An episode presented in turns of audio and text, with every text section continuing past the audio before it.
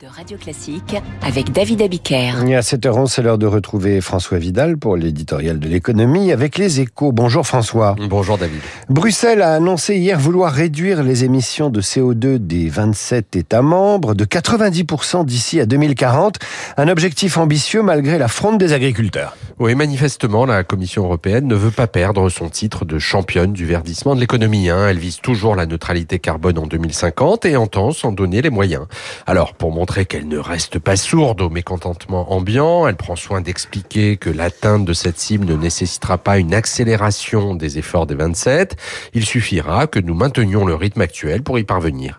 Le seul problème, David, c'est que le rythme actuel semble intenable. La plupart des pays européens sont en retard sur leurs objectifs définis pour 2030. Et si les choses restent en l'état, les élections européennes vont tourner au référendum pro ou anti lutte contre le réchauffement climatique.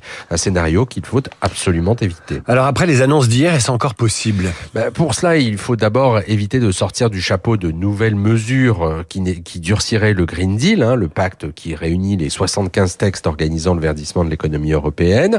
Ensuite, il faut se concentrer sur la mise en œuvre des nombreuses réformes déjà engagées pour réduire les émissions d'ici à 2030 de manière à les rendre acceptables.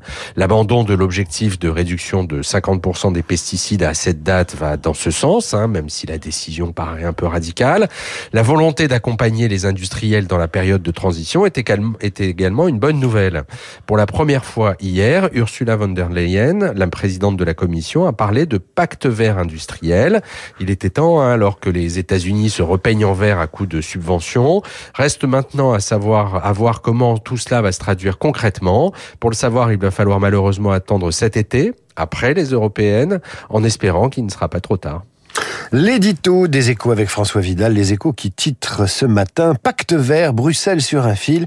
À demain François, prochaine chronique économique à 8h10 avec David Barou qui analyse pour vous les résultats de la plateforme musicale Spotify. Radio Classique.